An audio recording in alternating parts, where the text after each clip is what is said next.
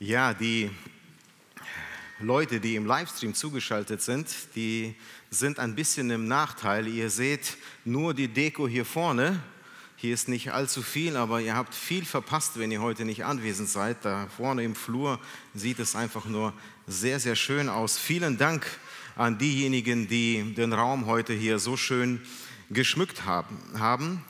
Und ich muss sagen, wenn ich diese vielen Früchte sehe, wenn wir das so vor Augen haben, den Reichtum der Ernte in unserem Land oder weltweit, dann wird es einem mal wieder bewusst, wie reich gesegnet wir hier in unserem Land, in Deutschland eigentlich sind. Ein Fest, das uns wirklich deutlich macht, wofür wir dankbar sein können, wie gut wir es haben, wie gut Gott zu uns ist. Aber wisst ihr, woran ich auch denke, wenn ich an das Erntedankfest denke, dann denke ich in erster Linie an das treue Versprechen Gottes, wo er gesagt hat in 1. Mose Kapitel 8, Vers 22 nach der Sintflut, von nun an sollen nicht aufhören Frost und Hitze, Sommer und Winter, Tag und Nacht solange die Erde steht. Von nun an sollen nicht aufhören Saat und Ernte, Frost und Hitze, Sommer und Winter, Tag und Nacht. Was für eine großartige Zusage Gottes. Was für ein treue Versprechen Gottes, das er von Tausenden vor Jahren zugesagt hat und bis heute ist das Bestand unserer Welt. Und da kann kein Verschwörungstheoretiker, kein Klimakleber kann mir diese Hoffnung nehmen, diese Zusage Gottes. Denn hier steht Gottes Wort fest.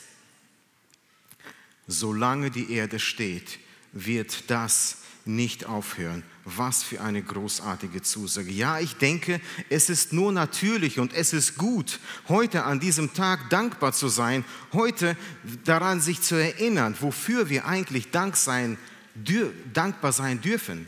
Die Bibel ist ein Buch, das uns zur Dankbarkeit auffordert. In 1. Thessalonicher 5, Vers 18 steht zum Beispiel, in allem dankbar zu sein, ist die Aufforderung der Bibel. Seid in allem dankbar, denn das ist der Wille Gottes in Christus Jesus für euch. Seid in allem dankbar. Aber wisst ihr, wenn ich ganz ehrlich bin, wenn ich und das, diesen Gedanken habe ich eigentlich beinahe jedes Jahr, wenn wir Erntedank feiern. Wenn ich ehrlich bin, stelle ich mir unterschwellig eine Frage. Ich frage mich, was machen eigentlich Menschen an so einem Tag, denen es nicht so gut geht? Menschen, die vielleicht heute nicht wissen, ob sie morgen noch ihre Kinder ernähren können, denen es nicht so so gut geht wie uns. Wir, wir sammeln gerade, wir haben gerade gesammelt für Projekte. Da helfen wir Menschen in Not. Und das ist gut. Und das ist gut, wenn wir unser Auge für diese Menschen offen halten, dass wir bereit sind, von unserem Reichtum, den wir hier in Hülle und Fülle haben, dass wir bereit sind, davon auch zu geben. Aber dennoch steht meine Frage, was machen diese? Was machen diese Väter, die heute nicht wissen, ob sie morgen ihren kleinen Kindern überhaupt noch was zu essen geben können? Was tun diese in ihrer Verzweiflung? Wie können diese Menschen vielleicht Danke sagen. Und wisst ihr, ich merke durch solche Fragen, dass Dankbarkeit wahrscheinlich in gewissen Lebenssituationen gar nicht so einfach ist. Dass Dankbarkeit, Danke sehr leicht gesagt ist, aber dankbar wirklich zu sein, Dankbarkeit zu leben, oft eine ganz andere Geschichte ist. Und doch fordert die Bibel uns dazu auf, seid dankbar und zwar in allem. Ja, die Dankbarkeit ist durch die ganze Bibel hinweg ein sehr wichtiges, ein zentrales Thema, haben wir bei der Begrüßung von Eduard vorhin schon gehört. Und wir dürfen, wir müssen, dazu fordert uns die Bibel auf, unser Auge offen halten, wofür wir Gott eigentlich dankbar sein können. Und dazu gehört nicht nur die Ernte, dazu gehört noch vieles andere. Und damit möchte ich heute das Thema Dankbarkeit etwas ausweiten, um persönlicher zu werden. Ich möchte hier uns selber fragen, uns jeden von uns fragen, wie schwer oder wie leicht fällt es dir eigentlich, Danke zu sagen? Und ich meine hier nicht, wenn mal die Ernte ausfällt, das ist eigentlich für unser Land kein Problem. Dann fahren ein paar Lastwagen los, fahren ein paar Schiffe los und da wird Ernte eingeholt aus anderen Ländern. Wir sind so gesehen sehr gesegnet, was diese Möglichkeit angeht. Aber was ist mit meiner Dankbarkeit in Situationen in meinem Leben, wenn es mir plötzlich nicht so gut geht? Wenn ich mich vor Herausforderungen gestellt werde, gesehen werde, wo ich nicht weiter weiß, wo ich vielleicht schlimme Dinge erlebt habe, mich Leid, auf welche Art auch immer, trifft, trifft. Wie dankbar bin ich dann? Fällt es mir dann immer noch leicht, das Wort Danke, kommt es so einfach aus meinem Mund, wenn ich das Gefühl habe, dass das scheinbar Negative irgendwo überwiegt. Und ich bitte euch, versteht mich hier nicht falsch. Wenn es sich hier vielleicht auch wie Jammern anhören sollte, wenn, dann geschieht das auf recht hohem Niveau, denn es geht uns gut. Wir können in den meisten Dingen wirklich nicht klagen. Aber ich denke, gerade wenn es uns vielleicht auf der einen Seite materiell gut geht, wir andererseits erst recht herausgefordert sind, was unsere Dankbarkeit angeht. Ich habe letztens eine Situation, ich persönlich erlebt, ich habe Tage, ich habe Wochen erlebt, in denen ich persönlich herausgefordert war, was mein Dank angeht gegenüber Gott. Es sind einfach gewisse Dinge schiefgegangen, ich machte mir viele Sorgen, ich wusste nicht, warum geschieht das jetzt in meinem Leben. Und ich habe gefragt, Gott, was soll das? Warum lässt du das zu?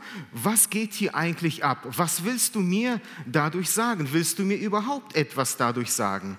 Aber wisst ihr, was das Interessante war? Am Ende dieser Tage habe ich festgestellt, dass es mir schwerfällt, Danke zu sagen. Dass es mir schwerfällt zu sagen, danke Gott, auch für diesen Tag. Es fällt mir schwer zu erkennen, wofür überhaupt ich dankbar sein könnte, denn ich würde am liebsten diese Tage aus meinem Leben streichen, diese Wochen oder Monate aus meinem Leben streichen, geschweige denn Danke Herr für diesen Tag zu sagen. Und doch sind solche Zeiten auch Zeiten, die er gegeben hat, die haben wir aus seiner Hand anzunehmen. Wir wissen, dass er von diesen schweren Phasen unseres Lebens weiß und wir wissen von dem Befehl Gottes, seid dankbar in allem. Und ich frage mich, wie Gott. Wie kann ich in den schweren Phasen meines Lebens Dankbarkeit ganz praktisch leben? Und dann ging Gott mit mir einen nächsten Schritt. Ich kam in eine Situation, ich war, sage ich, ich sage mal das so, ich war zu Hause unangenehm beschäftigt. Ja? Unangenehm, warum? Weil ich war in meinem Abwasserschacht am Buddeln. Da war was kaputt gegangen, ich musste etwas reparieren und das war nicht so schön. Und wisst ihr, das Letzte, woran ich gedacht habe in diesem Augenblick, danke Herr, dass ich endlich diese Arbeit machen kann. Nein, alles andere kam mir über die Lippen, aber ich konnte die Nase kaum zuhalten, aber es war nicht schön.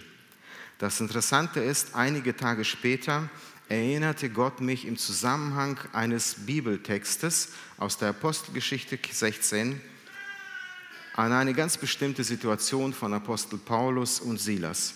Diese befanden sich nämlich auch in einer Art Schacht. Es war genauer gesagt viel schlimmer und viel stinkender als das, was ich in meinem Schacht vorgefunden habe. Es war ein Gefängnis, es war das tiefste und hinterste Loch eines Gefängnisses. Und die Anweisung an den Gefängniswärter war sehr klar, wenn diese entkommen, das bezahlst du mit deinem Leben. Dieser Gefängniswärter durfte diese zwei und alle anderen, die dort saßen, nicht entkommen lassen. Was macht dieser Mann? Zusätzlich dazu dass sie eingekerkert waren, setzte sie in einen Stock an den Füßen, an den Füßen festgesetzt, das war gespreizt, sodass es schmerzt. Die Bewegungsfreiheit dieser Brüder war auch nicht mehr da. Ich dagegen, ich hatte es richtig gut.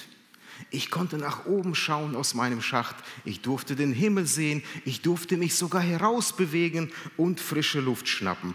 Diese zwei, die waren auf unbestimmte Zeit eingesperrt ist doch ein Tag zum Vergessen, oder? Da ist nichts Positives an diesem Tag, das man diesem Tag abgewinnen könnte. Erst recht nicht, wenn man bedenkt, warum diese zwei dort im Gefängnis saßen. An dieser Stelle ganz kurz der Kontext ihrer Inhaftierung. Sie kommen, diese Brüder kommen nach Philippi, um Jesus Christus zu predigen. Das war das Ziel ihrer Evangelisationsreise. Das Evangelium musste dort in Philippi weitergegeben werden. Und während dieser Missionsreise ähm, wurden sie von einer kranken, wortwörtlich von einer besessenen Frau verfolgt. Sie rief ihnen Dinge nach und ja, hört auf diese Menschen, sie weisen euch den Weg. Ist nichts Falsches, was sie gesagt hat, aber sie störte sie bei der Evangelisation. Sie störte die Menschen, das Wort Gottes anzunehmen. Das gefiel äh, Paulus natürlich nicht. Und was machen diese zwei? Sie helfen dieser Frau, sie heilen sie, sie treiben diesen bösen Geist aus. Leider verdienten Menschen Geld mit dieser Frau, mit ihrer Wahrsagerei. Ja? Und so werden diese zwei falsch beschuldigt, ihnen werden falsche Dinge äh, an den Hals geworfen, sage ich mal, und sie kommen ins Gefängnis.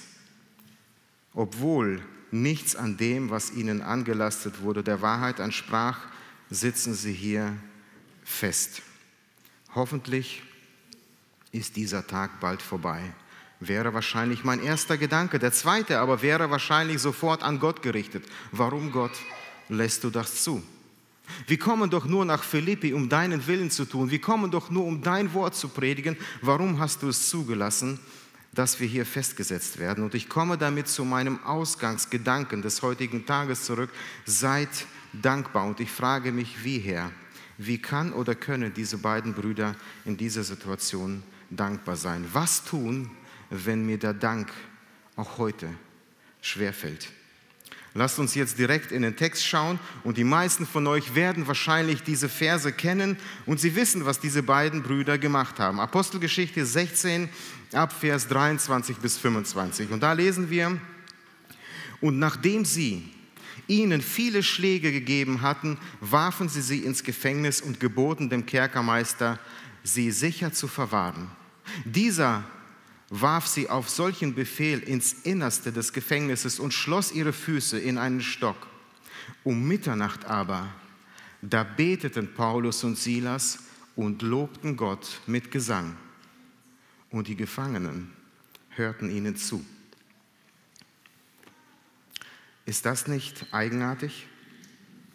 Sie fangen an, diese zwei fangen an, die sind eingesperrt im Gefängnis. Sie haben alles verloren, was sie hatten.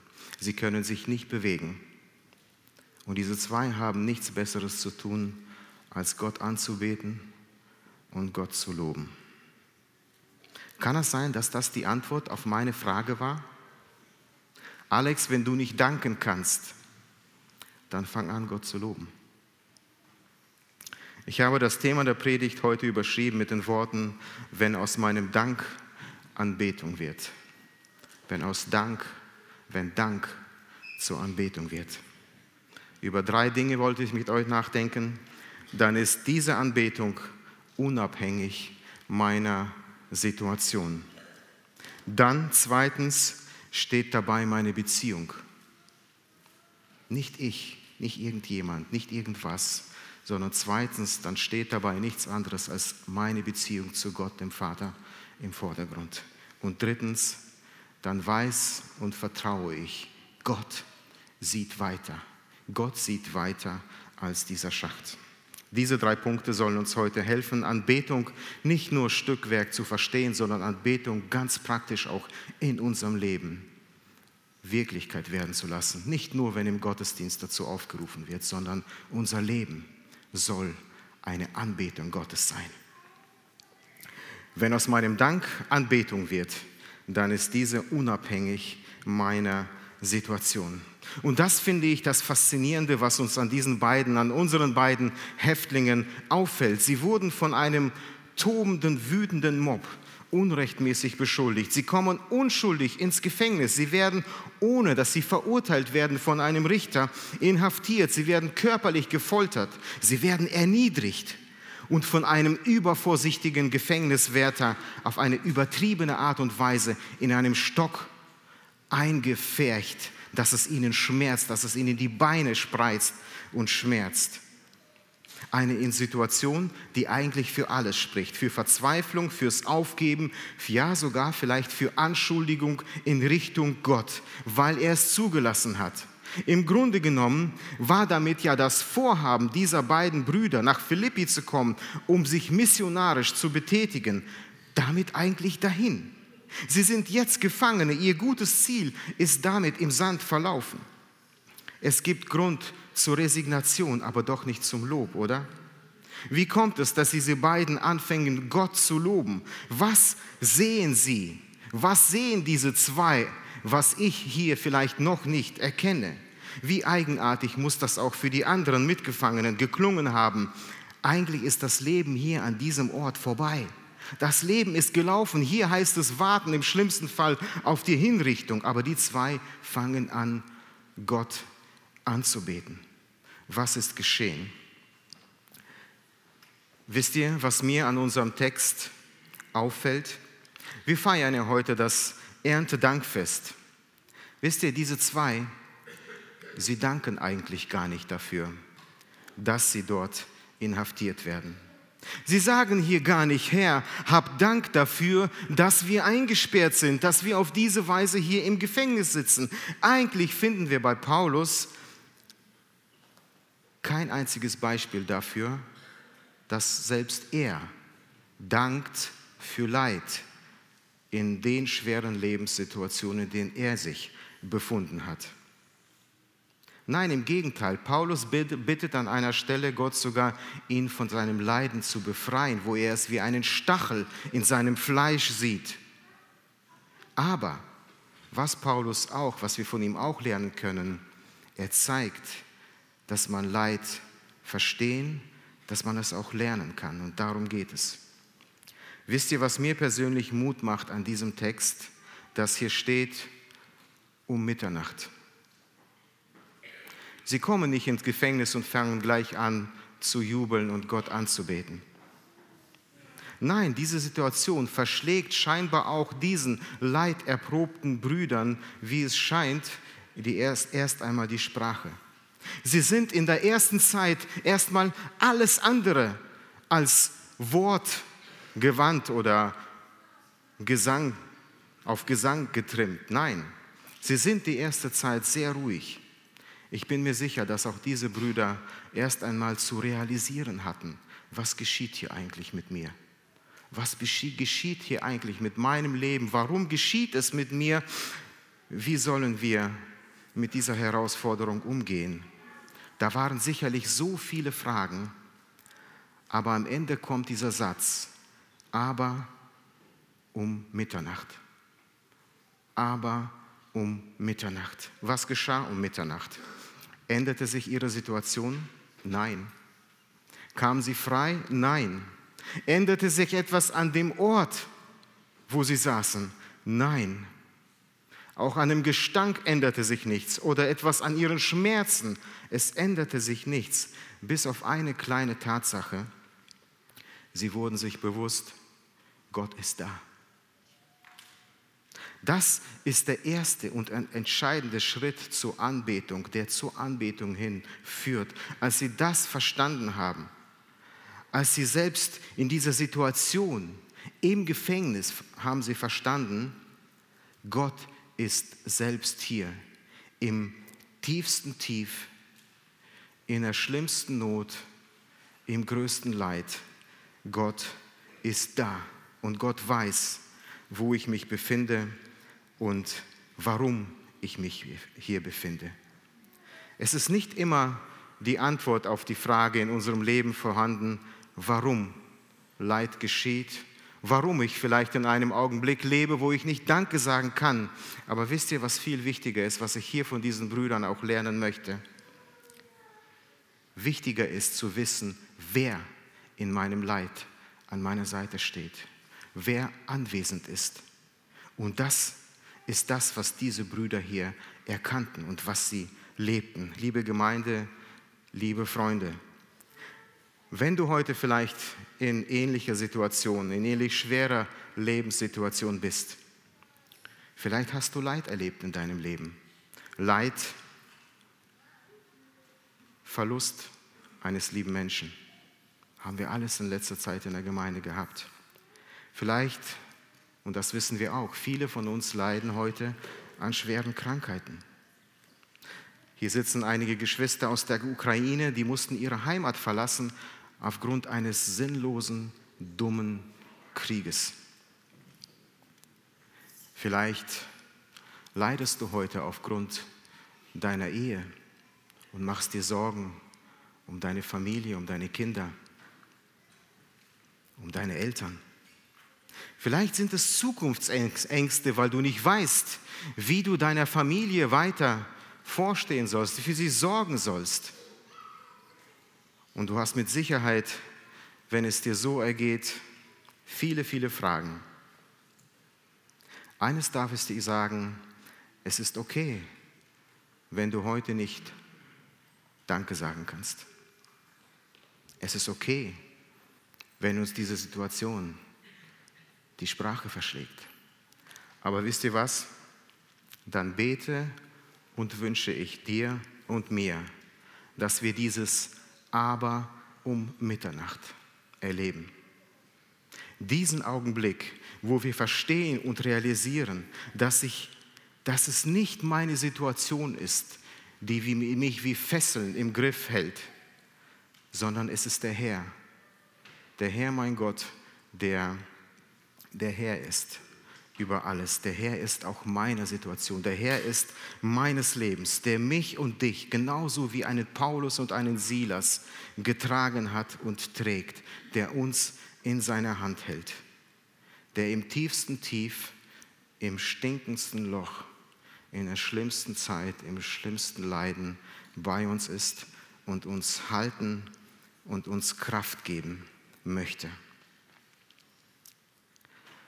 Das schönste Lied der deutschen Kirchengeschichte ist für mich von Dietrich Bonhoeffer. Von guten Mächten wunderbar geborgen. Von guten Mächten wunderbar geborgen. Erwarten wir getrost, was kommen mag. Gott ist bei uns am Abend und am Morgen und ganz gewiss an jedem neuen Tag. Wisst ihr, wo Bonhoeffer dieses Gedicht, ich glaube, es war ursprünglich ein Gedicht, das vertont wurde. Wisst ihr, wo er das geschrieben hat? Er saß im KZ. Er saß kurz vor seiner Hinrichtung und schreibt solche Worte. Geh mal ins Internet, lass, lass dir mal den Text, lad dir den Text runter, liest dir das ganze Lied durch. Er schreibt sein größtes Werk, das sogar mir, unmusikalischem Alex, in Gedächtnis geblieben ist von guten Mächten wunderbar geborgen. Worte aus dem tiefsten Loch eines Nazi-KZs heraus.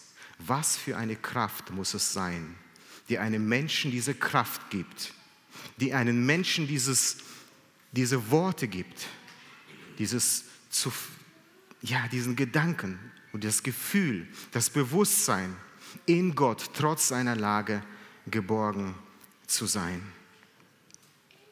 Gott ist meine Zuversicht und Stärke und er ist eine Hilfe in den größten Nöten, die, wir, die uns getroffen haben. Das sagt der Psalmist. Anbetung ist die Hinwendung, ist der Lob Gottes, ungeachtet meiner persönlichen Situation. Ich komme damit zu meinem zweiten Predigtpunkt. Wenn aus dem Dank Anbetung wird, dann steht dabei meine Beziehung zu Gott im Fokus. Nicht eine Situation, nicht ich, sondern es steht das Wir, meine Beziehung zu Gott, es steht Gott im Fokus. Wisst ihr, wenn wir heute über das Wort Beziehung nachdenken, dann muss ich doch ganz ehrlich sagen, dass sie sehr oft abhängig ist von dem, wie es mir gerade geht. Geht es mir gut? Funktioniert auch unsere Beziehung? Wie oft muss ich aber auch leider in meinem Glaubensleben sogar feststellen, dass so etwas wie Gott vertrauen, dieses tiefe Vertrauen, was eine Beziehung ja auch, auch ausmacht, auch gerade in schweren Lebenszeiten bei mir oft auf die Probe gestellt wird. Geht es mir gut? In, auf Arbeit alles bestens, gesundheitlich okay, gut versorgt?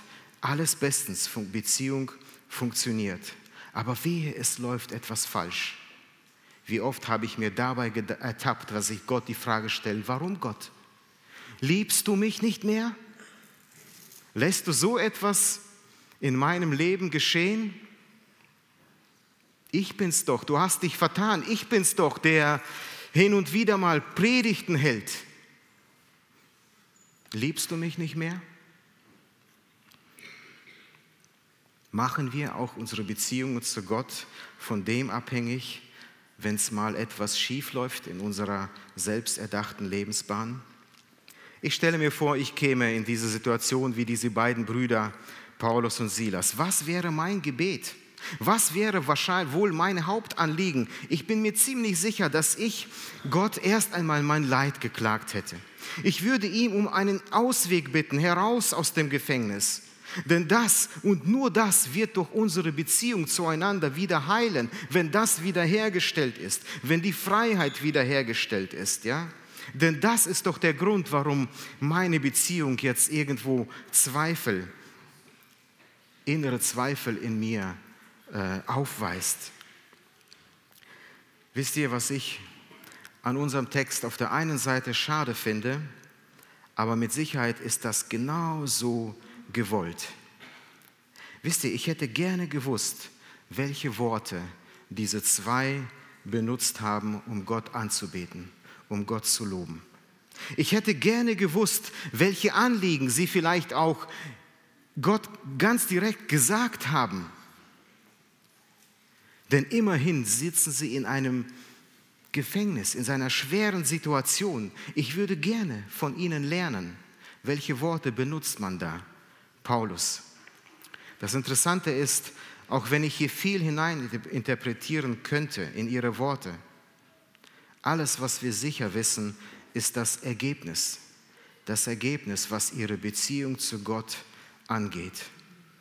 Am Ende gibt es keine Zweifel, ihrer Beziehung zu Gott. Sie beten und loben Gott. Gott ist Mittelpunkt ihrer Anbetung. Es gibt für sie keinen Zweifel und deswegen loben sie Gott trotz ihrer schweren Lage. Und wisst ihr, was ich interessant finde, ist das, wie sie es tun. Und schaut mal, was man mit diesen beiden Brüdern gemacht hat. Man hat sie falsch angeschuldet, falsch beschuldigt. Man hat sie ins Gefängnis gesetzt. Man hat ihnen die Freiheit genommen. Man hat ihnen die körperliche Unversehrtheit genommen. Man hat ihnen die Bewegungsfreiheit genommen. Ja, sogar die Freiheit, die Fähigkeit zu sehen, denn im Gefängnis war es dunkel. Etwas später im Text werden wir sehen, es war nicht die Hand vor Augen zu sehen, es war stockdunkel. Aber wisst ihr, was die vergessen haben? Die haben vergessen, die zu knebeln.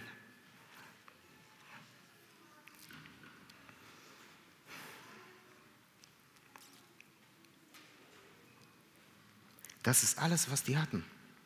Ihren, diesen Mund. Meiner kann nicht mal singen. Aber das ist alles, was die hatten. Die hatten ihren Mund. Die konnten nichts mit den Füßen, die konnten nichts mit dem blutigen Rücken, die konnten nichts mit ihren Händen wahrscheinlich, ja. Die konnten nichts. Das alles, was funktionierte, war der Verstand und sie waren in der Lage, ihren Mund aufzumachen. Darf ich eine ganz direkte Frage an dich stellen? Wenn, heute, wenn es heute um die Lob Gottes geht, wenn es um die Anbetung Gottes geht, was ist deine Voraussetzung für, den, für die Anbetung Gottes? Was muss alles passen, damit wir heute beginnen, Gott anzubeten?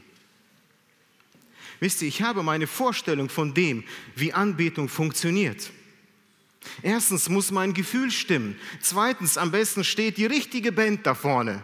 Und die singen auch genau die Lieder, die mir gefallen, die mich mitnehmen, die mich abholen, die mich so samt weich machen dann bin ich bereit anzubeten. Aber wer hätte gedacht, Alex, setz dich ins tiefste Loch, in das Drecksloch eines Gefängnisses, in den tiefsten Gestank. Und das ist die beste Voraussetzung, um Gott anzubeten? Ich hätte gesagt, du bist verrückt. Das kann nicht sein. Aber genau das passiert hier. Hier werden nicht meine Vorstellungen von Anbetungsvoraussetzungen erfüllt. Diese Brüder leiden, diese Brüder leiden Not, diese Brüder leiden Schmerz, die haben nichts, nichts außer ihrem Mund und den nutzen sie für das einzig Wichtige.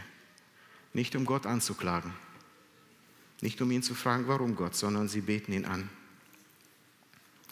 Anbetung geschieht gerade. Kann das sein? Echte Anbetung geschieht gerade in den schwersten Zeiten unseres Lebens.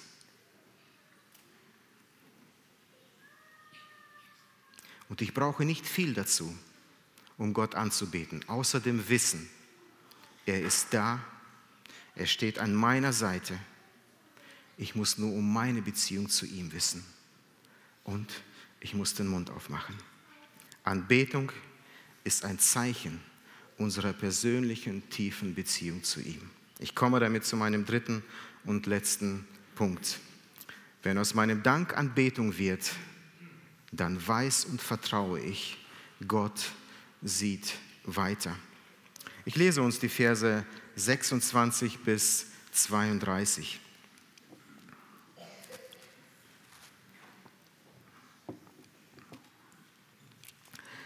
Da entstand plötzlich ein großes Erdbeben so dass die Grundfesten des Gefängnisses erschüttert wurden und sogleich öffneten sich die Türen und die Fesseln aller, die Fesseln aller wurden gelöst. Da erwachte der Kerkermeister aus dem Schlaf und als er die Türen des Gefängnisses geöffnet sah, zog er sein Schwert und wollte sich töten, weil er meinte, die Gefangenen wären entflohen. Aber Paulus rief mit lauter Stimme und sprach, tu dir kein Leid an, denn wir sind alle hier. Da forderte er ein Licht, sprang hinein und fiel zitternd vor Paulus und Silas. Und er führte sie heraus und sprach, ihr Herren, was muss ich tun? Was muss ich tun, dass ich gerettet werde? Sie sprachen, glaube an den Herrn Jesus, so wirst du und dein Haus gerettet. Und sie sagten ihm das Wort des Herrn und allen, die in seinem Haus waren.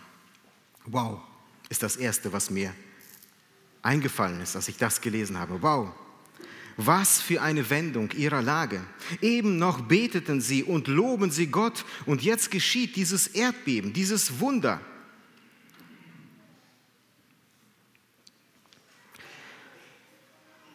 Und das Interessante ist, wahrscheinlich waren die Türen damals nicht ganz so fest.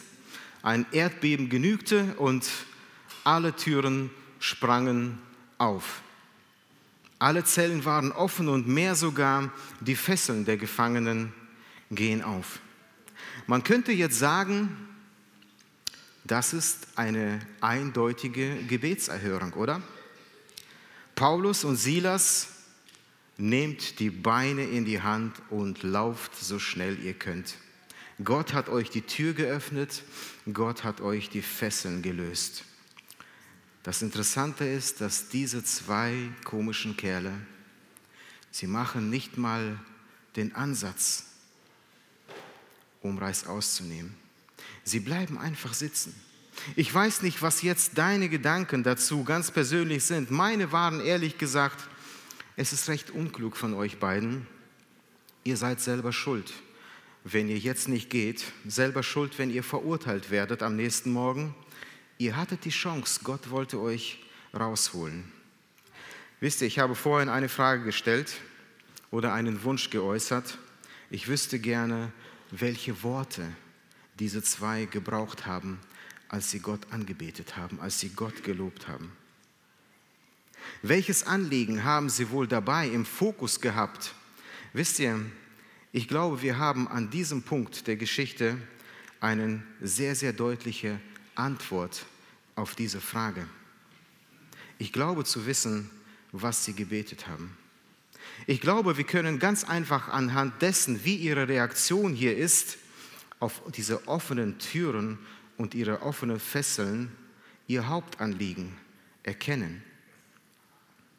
Denn sicher ist doch eins, wenn sie um Befreiung gebeten hätten, dann würden sie jetzt loslaufen. Dann wäre das für sie eindeutig eine Antwort Gottes gewesen. Aber nein, sie beteten wohl nicht um Freiheit. Sie beteten nicht darum, dass Gott ihre Situation verändert. Sie beteten nicht um ein Wunder, dass er ihnen vielleicht die Schmerzen, wenigstens die Schmerzen nimmt. Sie wissen, er kann es, aber sie beten scheinbar nicht darum. Weil hier geht es wirklich nicht, und so komisch es klingt, es geht hier nicht, ihnen geht es nicht um sie selbst. Ihnen geht es um mehr. Wisst ihr, was ich glaube? Ihr Hauptanliegen war, warum kamen sie nach Philippi? Sie kamen schon wegen Freiheit, aber nicht die Freiheit, von denen, die ihnen, sie vor einem Gefängnis fesseln, ja, bewahrt, sondern sie kamen wegen einer Freiheit, die einem Menschen nur das Evangelium Jesu Christi geben kann. Sie kamen, um Menschen diese Botschaft, diesen Frieden und diese Botschaft von der Freiheit von der Sünde den Menschen zu bringen. Das war das Ziel, warum sie nach Philippi kamen. Das war der Grund, warum sie auch ins Gefängnis gekommen sind.